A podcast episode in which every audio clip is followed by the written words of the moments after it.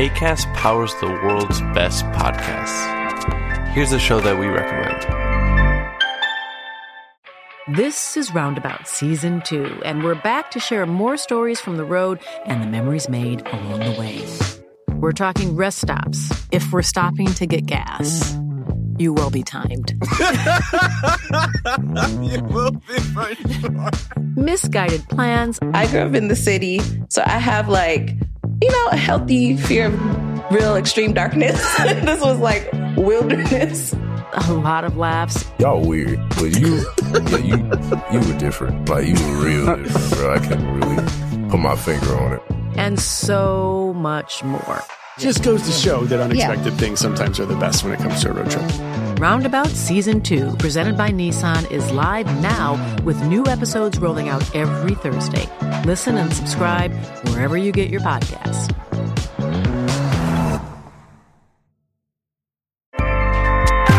ACAST helps creators launch, grow, and monetize their podcasts everywhere. ACAST.com.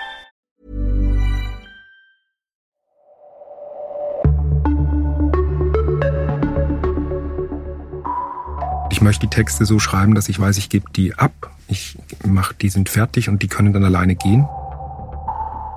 Also wir befinden uns immer in Situationen, die eigentlich durch Macht und andere Dinge irgendwie strukturiert sind und das äh, darüber erstmal sozusagen zu reflektieren oder dem einen Raum zu geben, diese Situationen zu klären, die Repräsentation, die stattfindet, irgendwie anzusprechen und zu thematisieren und zu markieren, auch wer in welchem Raum sich wie verhalten kann. Das sind ja Fragen, die eigentlich ja vielleicht erstmal einfach scheinen und dann natürlich wahnsinnig komplexe, auch historische Fragen nach sich ziehen. Das Problem ist, wie bei wie Heiner Müller, der ja auch schon ähm, hinweg ist, mal meinte, dass die Welt ist nicht schlecht, sondern voll. Es ist sozusagen einfach ein beständiger Kampf um Plätze. Ne?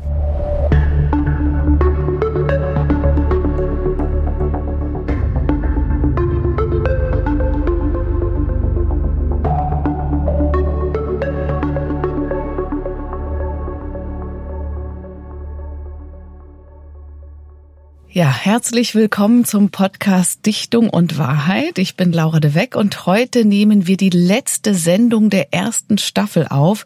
Und es ist tatsächlich auch für mich persönlich die letzte Sendung. Ich wechsle nämlich ab Herbst ins Fernsehen. Ich werde gemeinsam mit Jennifer Kakshuri die neue Moderation des Literaturclubs auf Dreisat und dem Schweizer Fernsehen übernehmen. Und ich würde mich freuen, wenn wir uns an der Stelle wieder begegnen. Es fällt mir auf jeden Fall nicht leicht, mich von Dichtung und Wahrheit zu trennen, aber nach der Sommerpause wird die Kulturjournalistin Silke Hohmann die neue Gastgeberin für diesen Podcast sein. Und deswegen weiß ich, dass es sich lohnt, dran zu bleiben. Jetzt aber endlich zu meinem Gast. Da ich ja selbst vom Theater komme, freue ich mich ganz besonders, dass ich heute einen Dramatiker, einen Theaterschreiber, einen Regisseur vor mir habe und nicht irgendeiner. Es ist Thomas Köck, einer der prägenden Autoren des zeitgenössischen Theaters. Seine Stücke sind in etliche Sprachen übersetzt worden. Mit vielen Preisen bist du, Thomas Köck, ausgezeichnet. Den Kleist Förderpreis, zweimal hintereinander den renommierten Mülheimer Dramatikpreis. Thomas Köck, ich freue mich total, dass du hier bist. Ja, hallo, äh, ich mich auch. Äh, ich freue mich hier Gast sein zu dürfen. Hallo. Ja, das Theater hat ja unter Corona ziemlich gelitten. Monatelang waren die Theater zu und auch nach Corona spürt man also zumindest in den Feuilletons so einen pessimistischen Wind, der behauptet, das Theater ist vielleicht jetzt ja zu Ende. Es ist wie so ein Abgesang auf das Theater, weil die Leute nicht sofort wieder in Strömen ins Theater gehen. Was denkst du, ist das Theater wirklich in einer Existenzkrise? Also Theater ist ja prinzipiell ähm, immer irgendwie Krise. Also das ist ja so die Arbeits die Arbeitsweise dort ist ja so ähm, ist ja immer ähm, sehr krisenerprobt. Ich weiß immer gar nicht. Also es geht ja gar nicht so sehr nur um Corona, glaube ich, sondern sind ja auch diverse strukturelle Fragen, mit denen sich das Theater gerade als eine öffentliche Institution, aber auch einfach als eine sagen ja auch hierarchisch äh, aufgebaute äh, Institution sozusagen stellen muss. Ähm, und ich finde, da müsste man eigentlich immer so ein bisschen unterscheiden zwischen der Institution Theater und zwischen der, ja, im weitesten Sinne Kunstform oder so, ähm, Theater oder so. Ich glaube, dass die Kunstform ähm, nicht irgendwie, also die ist genauso Krisen, die, die steckt in der gleichen Krise, wie sie immer steckt, äh, ist halt so. Und die, aber die Institutionen, glaube ich, und da sind ja die Theater nicht alleine, ähm, sehen sich gerade auch einfach ähm, strukturellen Fragen äh, aus, also müssen sich damit beschäftigen. Also du meinst, es ist nicht nur irgendwie Netflix wegen, dass die Leute vielleicht ein bisschen weniger ins Theater kommen, sondern es hat auch wirklich strukturelle Gründe, wie was die Theater anbieten, sozusagen. Also, ich kann das nicht so richtig, also da müsste man ja wirklich Untersuchungen und so weiter machen. Ich meine Meinung dazu, ich hab, ich konnte mich nie dafür, also ich habe diese Problematiken Netflix gegen Theater oder so Kino gegen Theater, das gab es ja mit jedem Medium, das aufkommt, stellen sich die alten Medien wieder irgendwie ihre Relevanzfrage. Das kann ja auch ganz gut sein für die Medien, dass sie sich sozusagen wieder fortbewegen und so. Ich glaube, es hat eher äh, ganz einfach auch was mit einer Frage zu tun, für wen macht man dieses Theater aktuell, wen adressieren diese Institutionen, wer ist eigentlich so eine, so die Öffentlichkeit, wer ist die Gesellschaft, ähm, und da sehe und da sehe ich glaube auf Seiten auch ähm, sozusagen der Institutionen durchaus Aufholbedarf hinsichtlich ähm, ihrer Publikumsschichten, dass man sozusagen sich auf das Publikum, das man vielleicht letzten 50 Jahre, 70 Jahre aufgebaut hat, das ja auch nicht homogen war, äh, sich einfach stark geändert hat. Mhm. Und wie bist du zum Theater gekommen? Warst du, warst du sozusagen im Publikum und hast dich begeistern lassen oder wie? Äh, nee, gar nicht. Dein, gar nicht.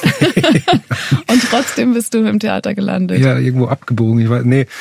Also ich komme komm ja eigentlich aus der Musik hm, so. Also ich habe eigentlich ganz viel Musik gemacht äh, und habe hab meine Berührungen mit dem Theater waren eigentlich ähm, gab es in dem Sinn gar keine. Also ich komme jetzt auch nicht aus einer aus einem Akademikerinnenhaushalt oder so, dass man dann oder aus einem bürgerlichen Haushalt, wo dann so die ganze Zeit Theater äh, ein Thema wäre oder so. Also es war ganz weit weg. Das war eher so. Ähm, genau, und ich komme aber eher aus der Musik und hatte dann so mit, ähm, bin dann so mit 20 oder 19, 20 nach Wien, äh, über Umwege in Wien angekommen und hatte dort wie so eine, eine mittlere Bühnenkrise oder so. Mhm. Also weil du stehst ja dann immer auf der Bühne. Als Musiker dann. Als Musiker, ja. genau. Und wollte eigentlich nicht mehr auf der Bühne. Ich war, ich konnte nicht mehr auf, auf eine Bühne treten. Ich mhm. fand das ganz unangenehm. Ähm, und habe mich dann so damit beschäftigt, was das eigentlich ist, so auftreten, so in meiner Rolle als als als als Mann, als junger Mann, als junger weißer Mann steht man dann da mit einer Gitarre und voll, vollzieht so, also was performt man da eigentlich, wer ist, was ist das gegenüber welchem Publikum und habe da so mich damit so ein bisschen beschäftigt, äh, dass es ein, also bin da so drauf, hab dann bin so eigentlich zum Thema Performance kommen. Ich hatte wirklich keine Berührung oder so und bin dann in Wien eher in die in die Performance-Szene so über Ecken reingerutscht und ähm, fand das Thema interessant, weil ich gemerkt habe, aha, interessant, wenn ich in einem Club mit einer Gitarre äh, irgendwie oder mit einem Instrument oder wie auch immer singend äh, am Mikrofon im Club dastehe, ähm, dann äh, gibt es eine bestimmte Authentizität. Ich habe die aber nicht, wenn ich äh, in einer Blackbox äh, in einem Performing Arts Space stehe und das Gleiche mache. Mhm. Dann ist es sozusagen eine Rolle. So. Und die Distanz fand ich irgendwie ganz, äh, also diesen Unterschied und auch die Distanz zu mir oder zu dem, was ich da mache, ne? also als Performance, fand ich äh, wichtig und ganz gut. Und so bin ich irgendwie in die Performance reingerutscht, war dann so Assistent bei einer Company in Wien und äh, längere Zeit neben dem Studium. Ähm, genau, und bin dann so irgendwie ähm, wollte auch eigentlich gar nicht schreiben. Ah ja. Nee. Und dann ist es doch zum Schreiben gekommen. Das ist ja so interessant, weil das, was ich am Theater so sehr liebe, ist es, dass es ja verschiedene mhm. Kunstformen sind, die eigentlich so zusammenkommen. Eben die Musik, das Schreiben, das Spielen. Du beschreibst auch in einer Poetikvorlesung, die du an der Hochschule für Musik und Theater in Hamburg gehalten hast, dass du es liebst, wenn Text auf Körper trifft. Also eben, wenn dieses, wenn so ein Team zusammenkommt. Wie ist denn, wie bist du denn dann vom Musikmachen zum Performen, zum Schreiben gekommen? Ja, ich glaube genau da, da, genau diese Melange war dann auch das Faszinierende dran, dass ich so gemerkt habe, ah toll, man kann sich da wirklich mit Künstlerinnen, äh, man begegnet einander, man arbeitet zusammen. Ähm, es, es hat ja was im besten Fall ähm, so wie ich es zumindest in dieser Company zum Beispiel, da im Theaterkombinat mitbekommen habe, das hat ja was total ähm, auf Augenhöhe gehabt. Da sitzen dann alle in diesen unbeheizten ähm, Proberäumen von so besetzten oder leerstehenden Häusern, so ist ja, die wurden immer so in öffentlichen Räumen dann gemacht, die Arbeiten. Und da hat man dann ganz konkret mit anderen Problemen zu tun, genau. Und ähm, ich, ich war, also das Schreiben war dann wirklich so, kam dann eigentlich dadurch wieder, dass ich gemerkt habe, wie Körper, wie äh, Performerinnen, Schauspielerinnen mit diesen Texten arbeiten, weil das war ja auch das, was mich beim, beim, beim Schreiben von Songtexten oder so halt fasziniert hat oder interessiert hat, dass man so, ich, ich, ich schreibe sozusagen, um sie, um sie auszusprechen oder um sie zu singen oder sozusagen, ich arbeite ja mit denen oder so. Ich weiß ja, was ich damit mache und diese, und das habe ich dann eigentlich so ein bisschen wiederentdeckt, dieses Gefühl, aha, ich möchte ja eigentlich für Körper schreiben oder so für den Gebrauch. Diese Texte sollen auch gesprochen werden. Ich, die Frage ist, welche Sätze will ich das laut klingen? Was soll eigentlich in einem Raum hörbar gemacht werden? Ne? Welche Stimme, welche Sätze, welche Sprachen?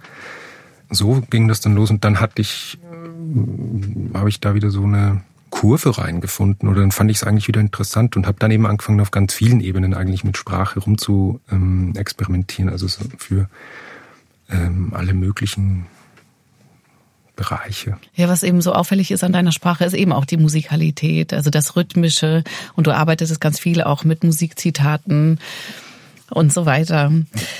Aber wenn man so einen Text schreibt dann fürs Theater, also der Klassiker ist ja, dass der Autor sich dann darüber ärgert, was der Regisseur oder die Regisseurin äh, mit dem Text veranstaltet. Das Problem hast du aber nicht, oder? Wenn du jetzt sozusagen aus der Teamarbeit kommt, du lachst. Vielleicht doch, weil ähm, auch deinem Stück Paradies Fluten, das ist auch einer deiner meistgespielten und hochprämiertesten Stücke, da schreibst du ganz am Anfang Besetzung ad libitum. Und das klingt für mich so, hier ist mein Text, macht, was ihr wollt. Und du äh, beschreibst auch gar nicht oft, wer, welche Figur das spielt. Hm. Also es sind äh, Textfragmente, die eigentlich so frei fließen, die man eben aufteilen kann, wie man will als Regisseurin. Wie ist das jetzt? Genau, also ich glaube, es gibt so einen Unterschied. Ne? Also auf der einen Seite klar, diese, mm, ich, ich mische mich überhaupt nicht in Proben ein oder so, oder ich mag da auch gar nicht dabei sein, weil das auch nicht mein Job ist eigentlich. Und ich möchte auch die Texte so schreiben, dass ich weiß, ich gebe die ab, ich mache, die sind fertig und die können dann alleine gehen. Aber man ist ja dann trotzdem auch ein ästhetischer Mensch und findet halt manche Kunstformen interessanter als andere. Das, äh, und manche Inszenierungsweisen auch interessanter als andere ich, ich versuche immer möglichst neutral mich zu verhalten tatsächlich, ähm, weil ich das auch leider immer so ein bisschen schwierig finde, dass immer so diese das Gewicht, das dann auf der Aussage mhm. des Autors oder der Autorin irgendwie liegt, ist natürlich ganz ein enormes und so, oh Gott, was? Und dann denke ich immer, na ja, also ob es mir jetzt gefällt oder nicht, ist ja, das ist ja meine Sache. So.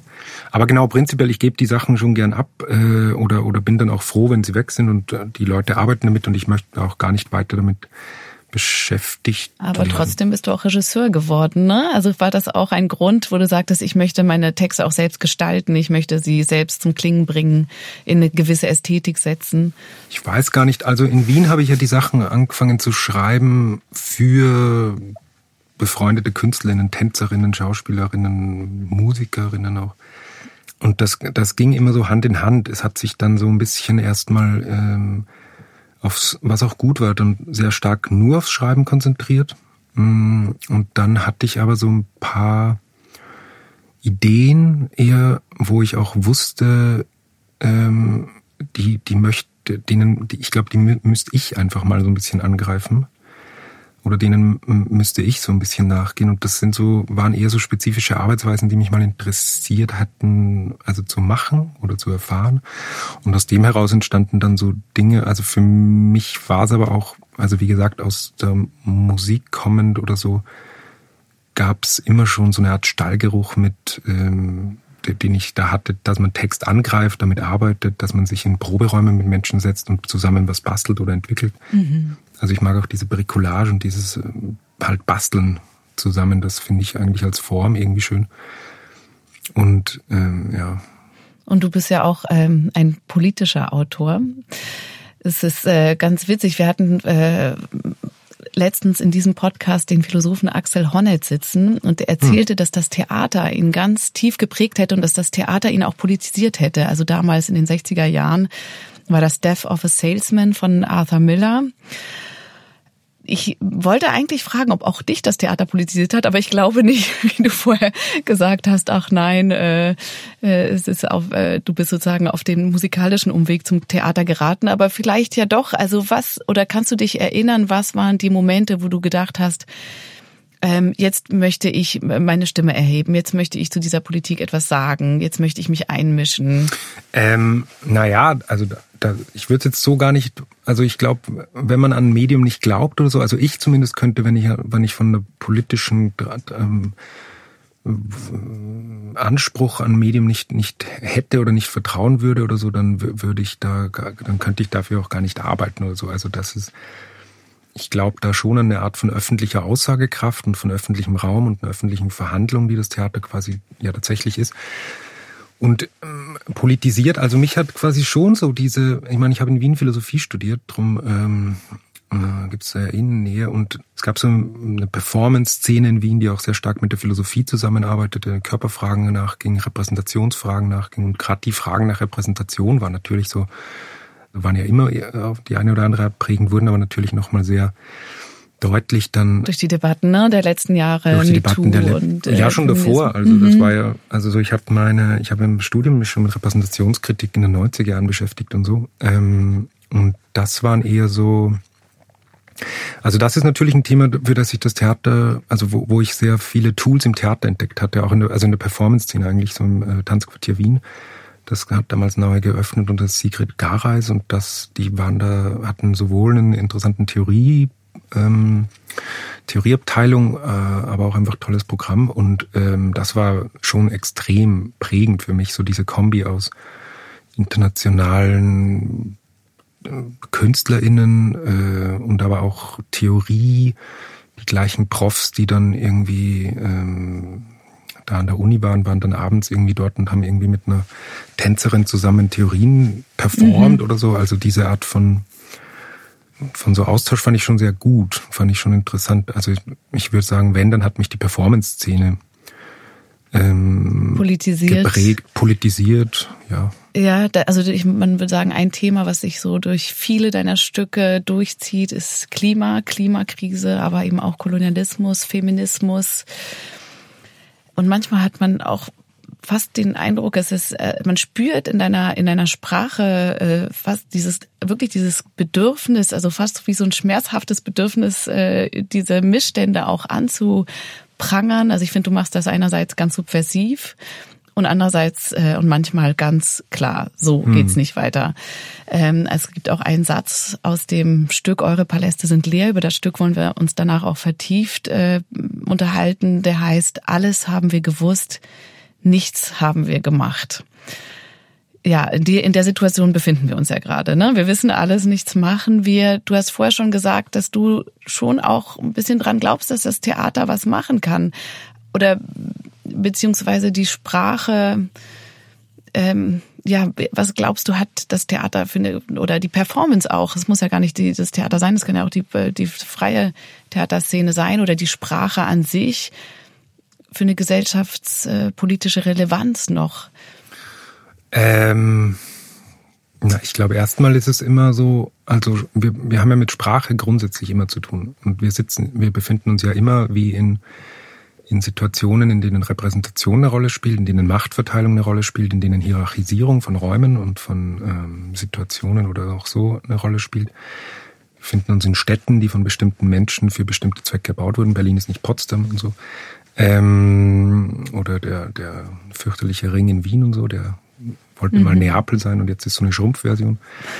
ähm, nee, aber sozusagen, ich glaube, also prinzipiell sind ja, also diese wir, wir können das ja gar nicht, also wir können die Re Reflexion darüber gar nicht, ähm, gar nicht loswerden, weil wir uns ständig darin befinden. Also wir befinden uns immer in Situationen, die eigentlich durch Macht und andere Dinge irgendwie strukturiert sind und das äh, darüber erstmal sozusagen zu reflektieren oder dem einen Raum zu geben, diese Situationen zu klären, die Repräsentation, die stattfindet, irgendwie anzusprechen und zu thematisieren und ähm, und zu markieren, auch wer in welchem Raum sich wie verhalten kann wer in welchem Raum wie eingeladen ist und wer in welchem Raum sprechen darf oder nicht sprechen darf. Das, ähm, das sind ja Fragen, die eigentlich, ja, vielleicht erstmal einfach scheinen und dann natürlich wahnsinnig komplexe, auch historische Fragen nach sich ziehen. Also Aber der, also ja, ja. findest du eigentlich, dass das Theater ermöglicht, dass man da noch mal einen Schritt nach hinten machen kann und sich das von außen angucken kann, oder? Ich glaube, ja, das ist so eine intentionale so eine Frage nach meiner Intention, weil ich weiß gar nicht, ob ich glaube, dass das Theater das kann. Ich glaube, ähm, oder die Frage stellt sich mir jetzt in dem Sinn nicht, sondern ich glaube, ich würde eher den Beweis vollziehen, dass es stattfindet, dass ich sozusagen gar nicht anders, nämlich selbst arbeiten kann oder da, also wenn ich nicht den Themen so nah, also wenn die Sachen, die mich umtreiben, ich kann die leider auch nicht anders ähm, machen und das ist jetzt gar keine, gar nicht irgendwie so ein eitles Davonlaufen vor der Frage oder so, sondern ähm, ich, ich habe sehr lange nach einer Form gesucht, tatsächlich, um so diese Fragen irgendwie auch klar zu kriegen für mich oder irgendwie eine. Die politischen Fragen, ja. Genau, auch, ja, auch, und das auch übereinzukriegen. Also wie, wie, wie, wie arbeitet man mit Text, den man an eine Institution gibt, der man auch leicht skeptisch gegenübersteht, weil es eine Institution ist und äh, das ist sozusagen eine Blackbox. Man weiß nicht, was darin passiert. Ich weiß nicht, was darin passiert. Ähm, was ist das für eine Sprache, bei der ich dann immer auf die Schauspielerinnen und Schauspieler sozusagen eigentlich hindenke? Also auch wenn ich die nicht kenne beim Schreiben oder so, dann, dann denke ich dran, dass sie da Aussagen treffen, dass sie sprechen, dass es Sätze sind, die denen auch irgendwie wie so ein Surfbrett oder wie die Welle, je nachdem, ähm, dass die, dass die zu Komplizinnen werden. Mit, also so darüber denkt, also darüber glaube ich war immer so ein bisschen mein meine Suche oder so. Ähm, ich meine, ich komme aus Oberösterreich, das ist jetzt nicht die, mm, also da, ich hatte wahnsinnig viele Probleme mit der deutschen Sprache, weil das ist für mich so künstlich wie Englisch. Ich habe nicht, also ich bin mit einem Dialekt aufgewachsen, ähm, ist ja vielleicht in der Schweiz ähnlich. Stimmt. Ähm, und dieses Hochdeutsch ähm, ist dann erstmal was ähm, wie eine Fremdsprache, ne? Wie eine Fremdsprache. Es bleibt auch artifiziell und wenn ich so und so bestimmte Hüft, also so Witze, die aus der Hüfte kommen oder so im Vorbeigehen, die ich dann so quasi ähm, aus dem Dialekt mitnehme oder so, oder einfach die, weil da Dialekt ist ja viel ähm, vokalbasierter zum Beispiel. Also das, deswegen meine ich mit Englisch tatsächlich für mich, also weil das viel mehr, es ist viel, also viel breitere, vokalbasiertere Sätze mhm. sind das und da kannst du viel mehr sozusagen über Assoziationen und und und und ähm, Klang, äh, Klangähnlichkeiten und so weiter gehen. Ähm, und das Hochdeutsche ist erstmal wahnsinnig kons ähm, äh, hier konsonantenbasiert, ne? Da bist du ja die ja. ganze Zeit. Und das zu knacken ähm, war gar nicht so easy. So und ich glaube, das vielleicht spürt man auch so einfach diese dieses Reiben an den verschiedenen Widerständen seines Repräsentationskritische, seines Sprachkritische. Da gibt es dann so, wie bewegt man sich in der Sprache und den Räumen, wo man jetzt erstmal immer auch ein bisschen aneckt. Ja, äh, auf jeden Fall, das fand ich so schön. Ein Kritiker schrieb auf ein Stück, was du äh, inszeniert hast und auch geschrieben hast, gemeinsam mit deiner Partnerin Mattea Medet am Neumarkttheater in Zürich, was übrigens eins meiner Lieblingstheater ist. Shoutout äh, zum Neumarkt. ja, genau. Äh, und ein Kritiker schrieb, wenn man sich das Stück ansieht, dann glaubt man wieder, dass sich an den Verhältnissen noch was ändern lässt. Also das fand ich äh, genau, also sozusagen der Wille mit Sprache was zu verändern, ist auf jeden Fall bei dem Kritiker erreicht. Und das Stück heißt Keeping Up with the Pentasileas. Ne? Das ist eine Persiflage auf Keeping Up with the Kardashians. Mhm. Da werden wir jetzt aber nicht uns vertiefen, weil wir wollen noch über das Stück Eure Paläste sind leer sprechen. Aber bevor wir das tun, haben wir in diesem Podcast immer so ein kleines Intermezzo. Und zwar bringe ich Fragen mit, äh, Fragebögen, philosophische ah, ja. und diesmal habe ich äh, von Max Frisch, weil er auch Dramatiker ist, was mitgebracht, obwohl ich eben auch in deiner Poetikvorlesung gehört habe, dass es dich oft ärgert, dass äh, sozusagen die toten AutorInnen immer auf den großen Bühnen gespielt werden und kein Platz ist für zeitgenössische AutorInnen und ich, äh, du sprichst mir da aus dem Herzen auf jeden Fall. Aber woran liegt denn das? Woran liegt denn das eigentlich? Naja, es hat schon, also naja, also wie mit dem Bücherregal auch, ne, ist ja auch gut, wenn so ein paar tote Stimmen, man kann ja doch was lernen dann davon. Äh, so ist ja nicht. Ich glaube, es jetzt das Problem ist, wie bei wie Heiner Müller, der ja auch schon ähm, hinweg ist, mal meinte, dass die Welt ist nicht schlecht, sondern voll. Ja. Also es ist sozusagen einfach ein beständiger Kampf um Plätze. Ne? Also das eine, ähm, auf der einen Seite gibt's was, was man versteht, also was ich ja auch verstehe, dass man ja wie sage ich das jetzt höflich, Alt Altertumspflege, nee, Kanonpflege oder so betreibt, ja. ne? Oder auch der Begriff Kanon ist natürlich total umstritten, aber wenn man sich gar nicht damit beschäftigt und so, also es gibt ja das, ist ja nachvollziehbar, so wie es, so wie es ja ja, ich meine, ich mein, im Kino ist es schon so, ne? Du hast schon so spezielle Programmkinos, die dann die Klassiker spielen oder so vermeintliche Klassiker. Ja, aber wenn Netflix jetzt nur aus äh, Remakes von alten Filmen bestehen würde, wäre auch komisch. Aber ich verstehe schon, dass man Shakespeare immer wieder laut hören muss. Das verstehe ich schon. Und jetzt musst du eben auch durch durch den Max Frisch. Mhm. Und zwar ähm, genau, ich habe der hat so verschiedene Fragebögen erstellt und ich habe jetzt für dich denjenigen über Geld mitgebracht, mhm. weil ich dachte, in deinen Stücken äh, sprichst du auch über sozusagen die Auswirkungen von von diesem von der entfesselten Marktwirtschaft und äh, Kapitalismuskritik. Deswegen genau, sag einfach mal eine Zahl zwischen 1 und 18. 17. 17, ganz. Okay, was tun Sie für Geld nicht? was ich für Geld nicht tue? Ja. Ähm, das ist ja eine interessante Frage. Weiß ich, weiß ich jetzt gar nicht, also was ich für Geld nicht tue. Kommt auf, kommt auf das Honorar kommt drauf auf an, das oder? Angebot drauf an, ja. ja, genau. Aber ich, oder ich kann auch direkt zur nächsten Frage rübergehen, die finde ich nämlich auch nicht schlecht. Die heißt nämlich, da äh, musst du jetzt ganz ehrlich sein, haben Sie schon gestohlen und erstens entweder Bargeld oder Gegenstände oder eine Idee? Also der Podcast heißt ja Dichtung und Wahrheit. Ne? Genau. In diesem Sinne ja. Du hast ähm, schon mal ähm, gestohlen, Bargeld, Gegenstände oder eine Idee. Oder wir bleiben vielleicht bei der Idee. Hast du schon mal eine Idee geklärt? Talent borrows, genius steals, ne? Mhm. Ja. ja, das kann ich sehr gut nachvollziehen. Bei den Gegenständen macht er noch ähm, Vorschläge, zum Beispiel ein Taschenbuch am Kiosk, Blumen aus einem fremden Garten, eine Erstausgabe, Schokolade auf einem Campingplatz, Kugelschreiber, die umherliegen oder ein Andenken an einen Toten, Handtücher im Hotel. Blumen von einem Friedhof. Ja, hast du ja. gestohlen? Mhm. Aber ich weiß nicht, ob man da tatsächlich. Wahrscheinlich schon verjährt, das ist nicht mehr strafrechtlich relevant. Um einen Kugelschreiber geht's äh, jetzt auch gleich. Wir gehen jetzt nämlich eben rüber zu dem äh, aktuellen Buch. Eure Paläste sind leer und du hast inzwischen auch schon eine ganze Menge anderer Bücher geschrieben.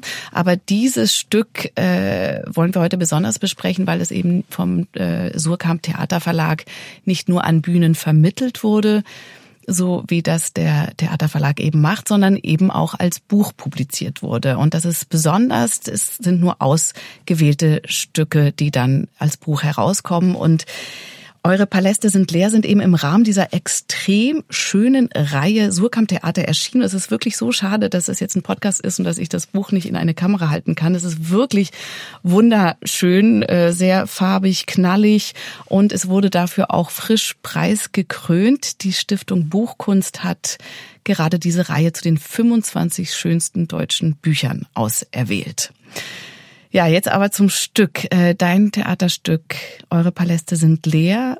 All We Ever Wanted, so als Untertitel, wurde an den Münchner Kammerspielen uraufgeführt. Es ist, wie die meisten deiner Stücke, in vielen verschiedenen literarischen Formen verfasst. Lyrik, Prosa, Dialog, es gibt Chorelemente.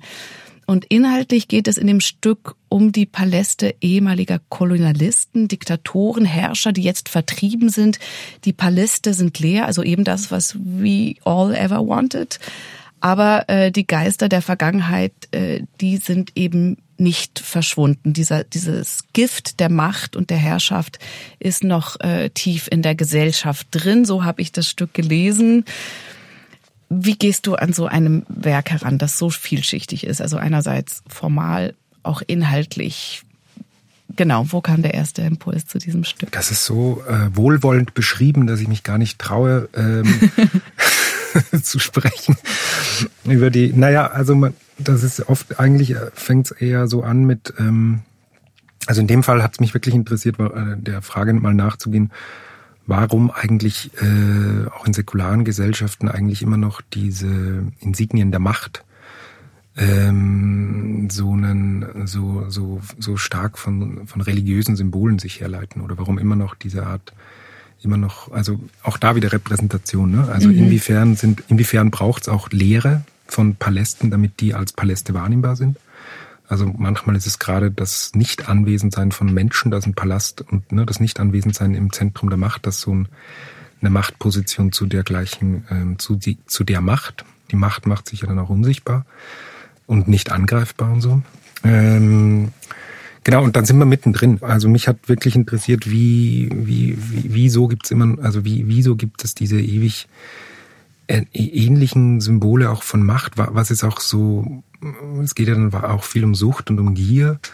Inwiefern hat, hat das auch mit so Sucht und Gier zu tun? Ne? Man sagt ja auch immer, ähm, wie ist das, es gibt nur, äh, äh, na, du kannst ja gar nicht Menschen, die dann quasi, ich glaube, man sagt immer so, wie ist, wie ist es? Nur Menschen, es denken nur zwei, denken die ganze Zeit über Geld nach, die Reichen und die Armen, oder wie?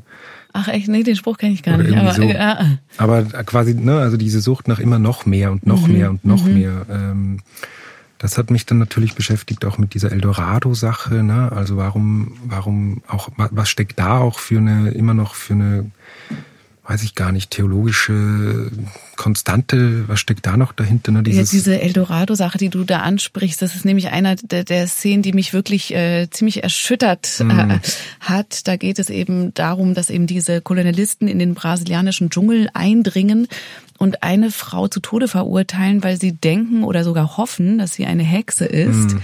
Und dann machen sie der Frau den Prozess und das ist, dieser Prozess ist fast so sexuell aufgeladen und, Mhm. Und, und verbrennen diese Frau. Und man könnte ja denken, gut, das ist ja Vergangenheit, das ist geschehen, solche Dinge äh, werden jetzt sozusagen in unseren Breitengraden äh, nicht mehr getan, diese Kolonialisten sind weg, aber du spannst den Boden zu heute, ne? Das ist eben nicht weg, das, was damals passiert ist. Ja, zum einen, genau, zum einen nicht weg und zum anderen gibt es da Kontinuitäten. Ähm, als zum einen dieses Verhör ist ja fast eine 1 zu 1 ähm, Übersetzung aus dem Hexenhammer. Ist das so? Okay. Also aus diesem berühmten, äh, wie sagt man, diese, ähm, ne, äh, die nicht Conquistador, sondern der Inquisitor. So dieses Ja. inquisitorische ähm, Werk, wo dann drin steht, wie hat man, wie, wie müssen Verhöre stattfinden, welche, welche Foltermethoden gibt's, welche Instrumente werden eingesetzt und so. Genau, und ich habe mich da sehr viel mit, den, mit Silvia äh, Federici mh, beschäftigt, äh, Philosophin, die ähm, ja auch die Analogie oder sozusagen den, die, die, die, den Zusammenhang, auch die historische Ab, ähm, Nähe oder, oder Abfolge von, ähm, von, der, von der Hexenverfolgung, sozusagen von der Zerstörung des weiblichen Körpers, hin zur äh, Erfindung des sogenannten wilden Körpers oder des Wilden, ne, der dann im Zuge der Kolonialisierung ja ähm, durchgesetzt wurde und ganz wichtig war als eine Objektifizierung von Leben, von ähm, Körpern, ähm, denen damit sozusagen auch das ähm, menschliche Sein ja abgesprochen wurde, genauso wie es Hexen im Prinzip ja, äh, also Frauen, sie sagt auch in dem Buch, man müsste eigentlich von Frauenverfolgung sprechen, um Ja.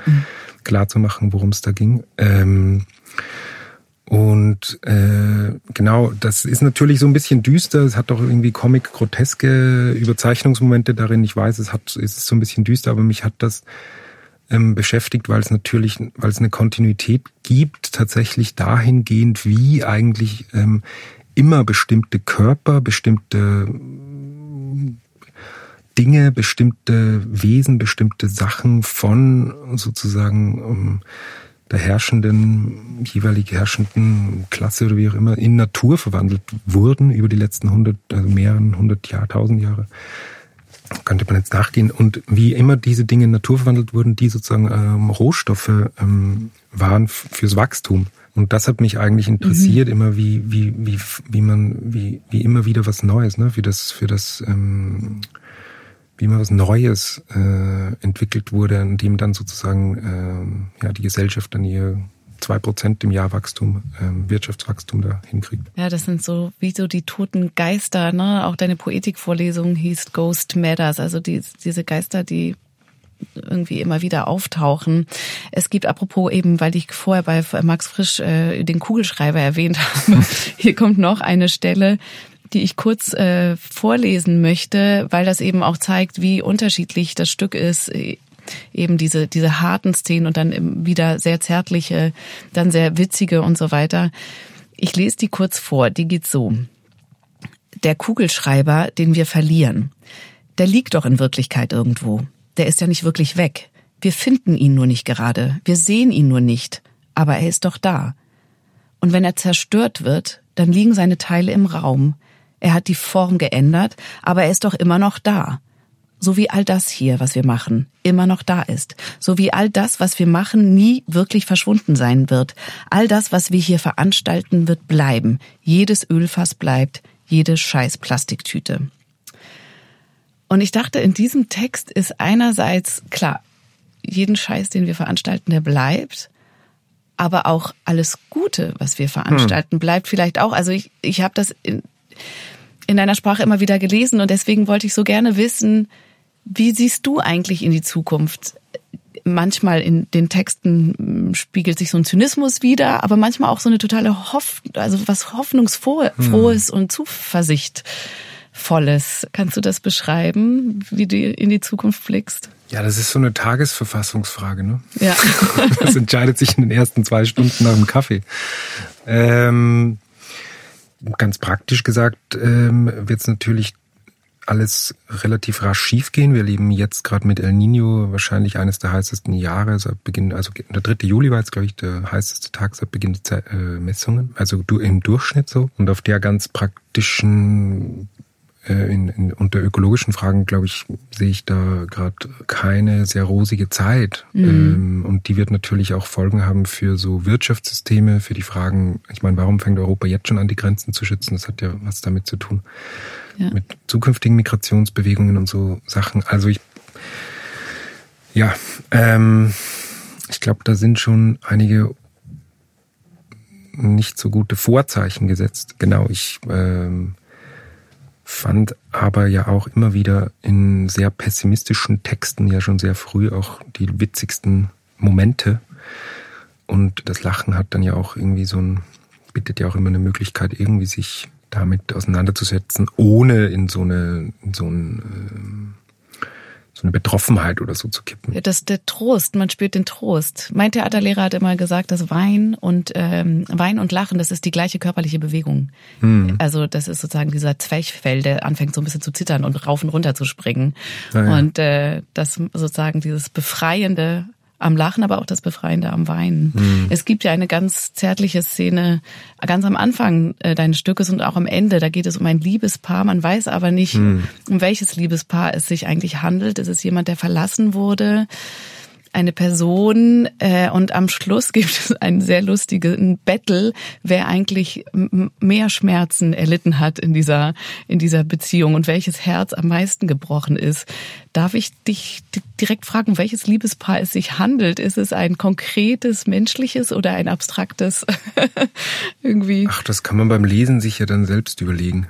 Ja, ne? wie man da so, wie man da so sehen möchte. Es gibt ein paar, ich könnte jetzt so ein paar also ich könnte auch für ganz verschiedene Antworten da jetzt mhm. machen. Ich weiß immer nie so richtig, wie gut es ist, wenn man die Sachen dann zu, zu sehr ausbreitet. Also es, ähm, ich sage jetzt mal, wie kann ich es denn sonst noch beschreiben? Nee, also es, es wird, werden ja auch zum Beispiel bei dem Liebespaar keine Pronomen verwendet. Das heißt, man äh, ist da jetzt nicht ähm, irgendwie in eine Spur ja. gebracht oder so.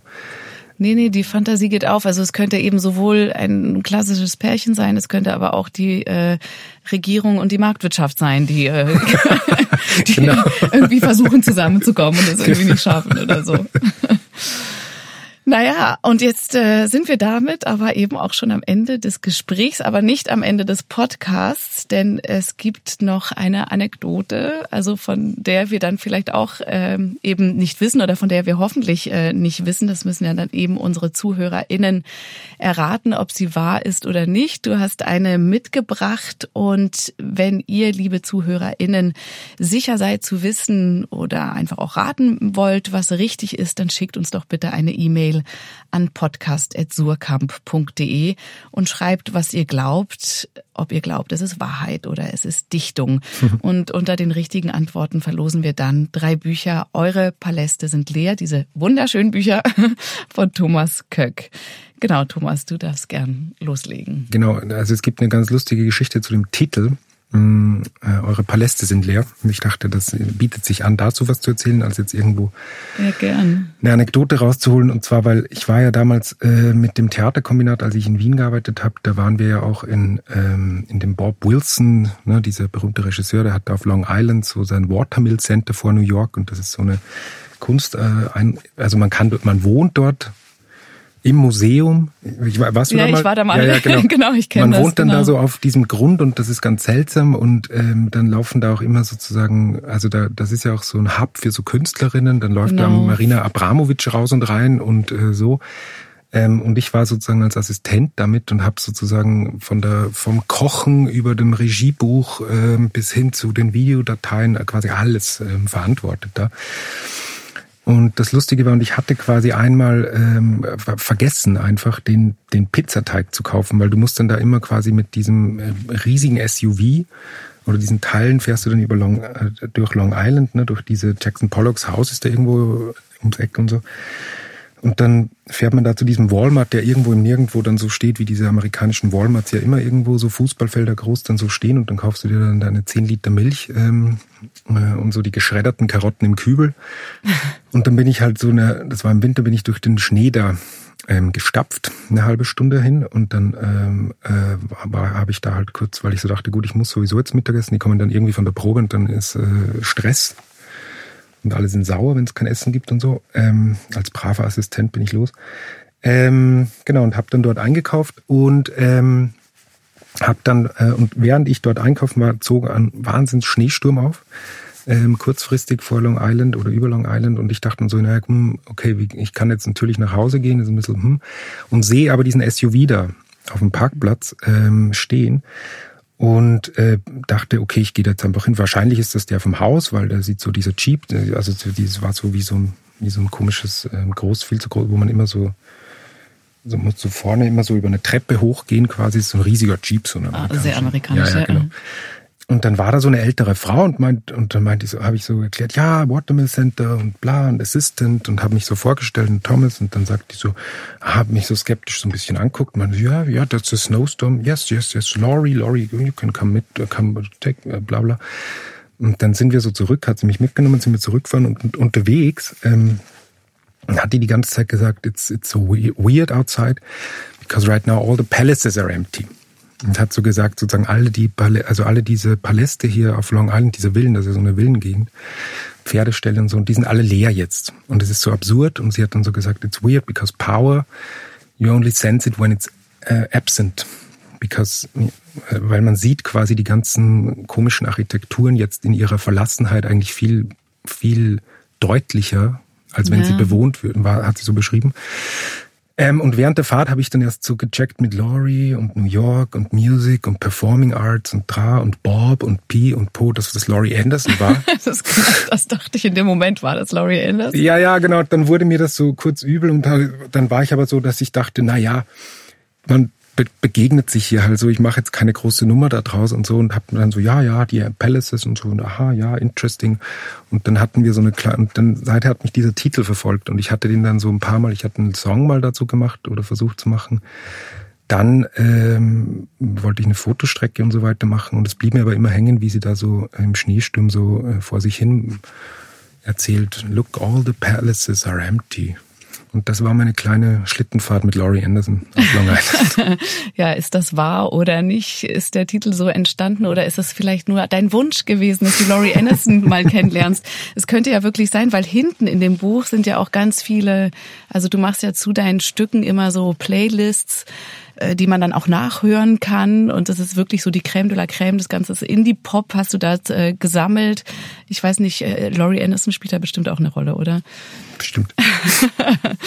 genau. Ja, das war's. Vielen Dank, Thomas Köck, dass du hier warst. Vielen Dank für dieses sehr reiche Gespräch. Wir sind einmal vom Theater durch die ganze Weltpolitik. Dankeschön. Ja, bitte, bitte, vielen Dank für die Einladung. Toll war es. Dankeschön. Ja, das war's jetzt eben auch äh, von meiner Seite. Ich gebe die Moderation, wie gesagt, ab. Wir sehen uns, wenn ihr mögt, im Fernsehen wieder. Und bevor ich jetzt ganz emotional werde, mache ich es schnell.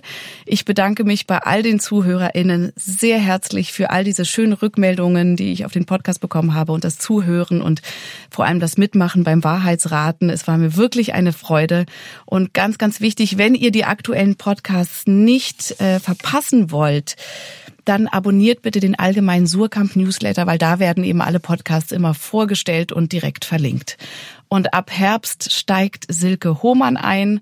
Der Podcast bleibt also in allerbester Hand. Alles Liebe und tschüss.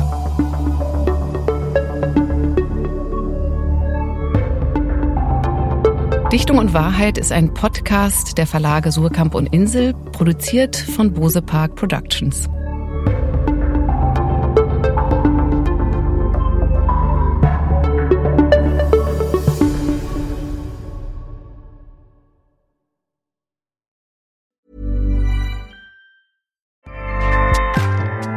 ACAST powers the world's best podcasts. Here's a show that we recommend. This is Roundabout Season 2, and we're back to share more stories from the road and the memories made along the way. We're talking rest stops, if we're stopping to get gas. You will be timed. you will be for sure. Misguided plans, I grew up in the city, so I have like, you know, a healthy fear of real extreme darkness. this was like wilderness. A lot of laughs, Y'all weird, but you, yeah, you, you were different. Like you were real different, bro. I can't really put my finger on it. and so much more. Just goes to show that unexpected things sometimes are the best when it comes to a road trip. Roundabout Season 2, presented by Nissan, is live now with new episodes rolling out every Thursday. Listen and subscribe wherever you get your podcasts.